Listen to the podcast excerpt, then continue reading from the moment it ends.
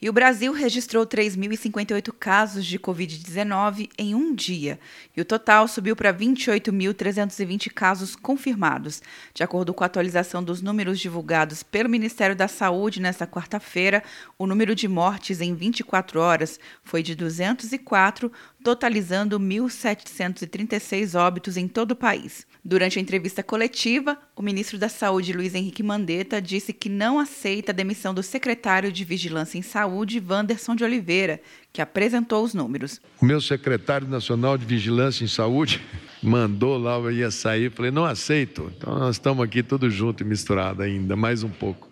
O Wanderson que vai explicar aí para a gente como é que está isso.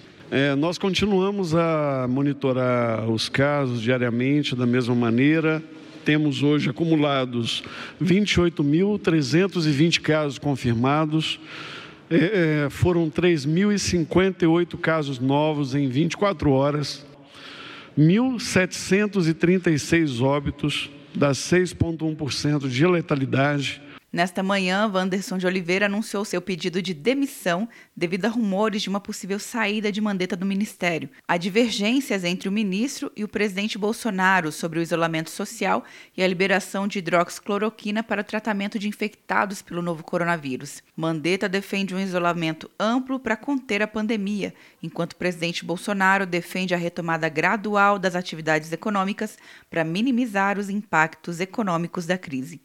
Quer um ano sem mensalidade para passar direto em pedágios e estacionamentos? Peça a Veloy agora e dê tchau para as filas. Você ativa a tag, adiciona veículos, controla tudo pelo aplicativo e não paga mensalidade por um ano. É por tempo limitado. Não perca. Veloy. Piscou, passou. De Brasília, Luciana Castro.